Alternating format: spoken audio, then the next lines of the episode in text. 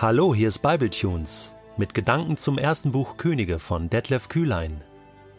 Der heutige Bibletune steht in 1. Könige 16, die Verse 1 bis 7 und wird gelesen aus der Hoffnung für alle. Eines Tages schickte der Herr den Propheten Jehu, einen Sohn von Hanani, mit folgender Botschaft zu Bascha. Aus dem einfachen Volk habe ich dich erwählt und als König über mein Volk Israel eingesetzt. Aber du bist wie Jerobiam, auch du verführst die Israeliten zum Götzendienst. Wenn ich sehe, wie sie sich von mir abwenden, werde ich zornig. Darum soll es deiner Familie gehen wie der Familie von Jerobiam, Nebats Sohn. Ich werde dafür sorgen, dass das Geschlecht Baascha ausgerottet wird. Kein einziger deiner Nachkommen wird überleben. Wer von ihnen in der Stadt stirbt, wird von Hunden zerrissen. Und wer auf freiem Feld stirbt, über den werden die Raubvögel herfallen. Alles weitere über Baschas Leben steht in der Chronik der Könige von Israel. Man kann dort von seinen militärischen Erfolgen erfahren. Als er starb, wurde er in Tirza begraben. Sein Sohn Ela wurde sein Nachfolger. Aus zwei Gründen musste der Prophet Jehu, der Sohn von Hanani, Bascha und seiner Familie die Strafe des Herrn ankündigen. Zum einen hatte er den Götzen geopfert und durch alles, was er tat, den Zorn des Herrn herausgefordert, sowie die Familie von Jerobiam. Und dann hatte er noch Jerobiams Familie kaltblütig ermorden lassen. Dir ist bestimmt auch schon aufgefallen, dass es viele Geschichten gibt im Alten Testament, die sich ständig wiederholen. Das war im Buch Richter schon so, dass das Volk immer wieder gleich gehandelt hat und irgendwie hatte man den Eindruck, die lernen gar nicht aus ihren Fehlern. Ja, äh, immer die gleichen Abläufe und auch hier jetzt äh, im ersten Buch Könige kommen jetzt ständig Könige in Israel und auch in Juda, wo man denkt, hallo, lernt ihr eigentlich nichts aus dem, was eure Vorfahren getan haben? Macht es doch mal anders. Und das hat natürlich so, so eine pädagogische Seite. Ja, Paulus beschreibt das im ersten Korintherbrief Kapitel 10 äh, mal so. Äh, er sagt, was damals mit unseren Vorfahren geschah, ist eine Warnung an uns. Ja, und wenig später, Vers 11, sagt er, aus dem, was mit unseren Vorfahren geschah, sollen wir eine Lehre ziehen. Die Schrift berichtet davon, um uns zu warnen, uns, die wir am Ende der Zeit leben. Äh, gut, das war vor 2000 Jahren. Äh, wir sind äh, jetzt dem Ende der Zeit noch näher gekommen und äh, finde das aber interessant. Es soll uns warnen, es soll ein, ein Vorbild sein. Äh, auch schlechte Vorbilder sind Vorbilder. Äh, und sie sollen uns warnen, macht das nicht so. Und deswegen diese Geschichten, deswegen auch hier 1. Könige 16, ähm, Barscha, der König. Und, und was, was ziehen wir hier raus? Also doch zunächst einmal, äh, äh, ja, es ist auch wieder so ein, ein schwarzer König, ja, ein böser König könnte man sagen, so ein bisschen plakativ gesprochen. Ähm, aber zunächst mal, wie Gut ist Gott. Aus dem einfachen Volk habe ich dich erwählt. Wörtlich heißt es hier, aus dem Staub habe ich dich erhoben. Ja, du bist ja aus Staub gemacht, aber ich habe dich zum König gemacht. Über mein Volk Israel habe ich dich eingesetzt. Hey, früher waren da so Namen wie, wie Mose und Aaron und, und äh, äh, Saul und David, äh, ja, und, und Gideon der Richter, ja, und, und jetzt du darfst König sein.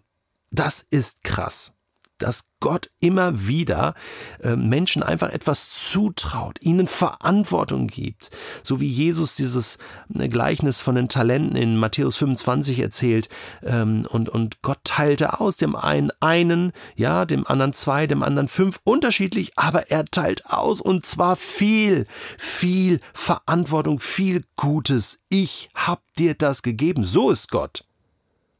Auch wenn er vielleicht schon gewusst hat, dass der Barscha ähm, ähm, das nicht gut machen wird. Gott ist gut. Und er gibt Chancen, Chancen, Chancen. Immer wieder. So. Und dann, Gott hat Zeit. Kapitel 15 haben wir gelesen, Barscha regierte 24 Jahre. Das war jetzt nicht nur einfach ein Jahr und, und, und äh, Gott bricht die Sache ab. Gott hält das aus. Ich meine, der hat die ganze äh, Familie von Jerobiam umbringen lassen. Der hat Israel zum Götzendienst verführt. Da ist wahrscheinlich nichts Gutes gewesen. Gott hat Zeit. 24 Jahre. Wir lesen nichts davon, ob es zwischendurch mal Propheten gab, die Bascha gesagt haben, kehr um, keine Ahnung, aber Chancen, glaube ich, waren da. Und Gott lässt Zeit. Gott ist gut. Gott gibt dem Bascha diese Verantwortung und er gibt ihm 24 Jahre Zeit. Das ist nicht nichts, sondern das ist wirklich ein Geschenk. Jetzt gibt es aber auch die andere Seite der Verantwortung wenn du dieser Verantwortung nicht gerecht wirst, wenn du das mit Füßen trittst, wenn du einfach dein Ego lebst und, und einfach nur das machst, was du denkst, dann muss Gott irgendwann sagen, stopp, also nein, äh, äh, äh, du verführst mein Volk zum Götzendienst, wenn ich das sehe, ich werde zornig und jetzt, weil der Typ eben Verantwortung für andere hat, muss Gott ihn nach 24 Jahren auch mal aufhalten und sagen, jetzt ist Schluss jetzt ist Schluss. Also äh, das wird immer schlimmer. Ich habe jetzt so lange geduldig zugeschaut.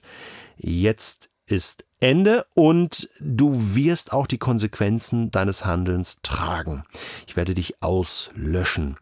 Das hat natürlich dann auch hier diese Tragweite von ja, man kann schon sagen, einer Familientragödie, denn die ganze Familie wird hier äh, sozusagen in Mitleidenschaft gezogen, muss die Konsequenzen des Vaters tragen. Sein Sohn ähm, wird zwar noch Nachfolger, lesen wir hier, das hat mich auch irritiert, aber äh, Ela, ja, werden wir mal sehen, wie das mit ihm weitergeht. Was machen wir, mit so einem Text? Ähm, was ist jetzt hier für dich Vorbild? Was ist für dich Warnung? Wo hast du etwas geschenkt bekommen von Gott? Das hat er dir anvertraut. Er hat gesagt, hier, ich habe dich erwählt, ich habe dich aus dem Staub gehoben, ich habe dir das anvertraut, dieses Pfund, dieses Talent, diese Situation, diesen Job, diese Menschen habe ich dir anvertraut. Ähm, äh, was machst du mit dem? Gott tatsächlich kommt irgendwann und fragt dich, was hast du mit dem gemacht? Was hast du aus dem gemacht? Du hast eine Verantwortung. Und äh, lass mir mal äh, das mit den Konsequenzen äh, mal, mal hinten anstehen. Äh, was Gott dann in seiner Gnade urteilen wird am Ende, das weiß ich nicht. Das ist seine, das ist seine Sache. Da vertraue ich ihm auch. Das wird total fair und total gerecht sein. Aber als Warnung nehme ich doch mit, Detlef, du hast viel bekommen. Von dir wird viel verlangt werden. Gott hat dir viel anvertraut. Detlef, mach es richtig. Setz dich immer wieder ein. Frag Gott, wie soll ich hier entscheiden? Wie soll ich weitergehen? Wo liege ich falsch? Prüfe mein Herz. Das möchte ich mitnehmen. Und weißt du, das wünsche ich dir auch. Und vielleicht kommt ja in deinem Leben auch hier und da mal ein Prophet vorbei. In Form eines Menschen, der dir was sagt, einen Hinweis gibt, dir eine Frage stellt. Vielleicht auch dieser Bibletunes, den du jetzt hörst. Vielleicht ist das der Prophet, der dich aufrüttelt. Vielleicht aber auch mm, ein Traum, der dich nachts weckt. Vielleicht aber auch ein Bibelwort, was du liest, was dir jetzt in den Sinn kommt. Gott hat unterschiedliche Möglichkeiten zu dir zu sprechen. Die Frage ist, wirst du zuhören und wirst du antworten?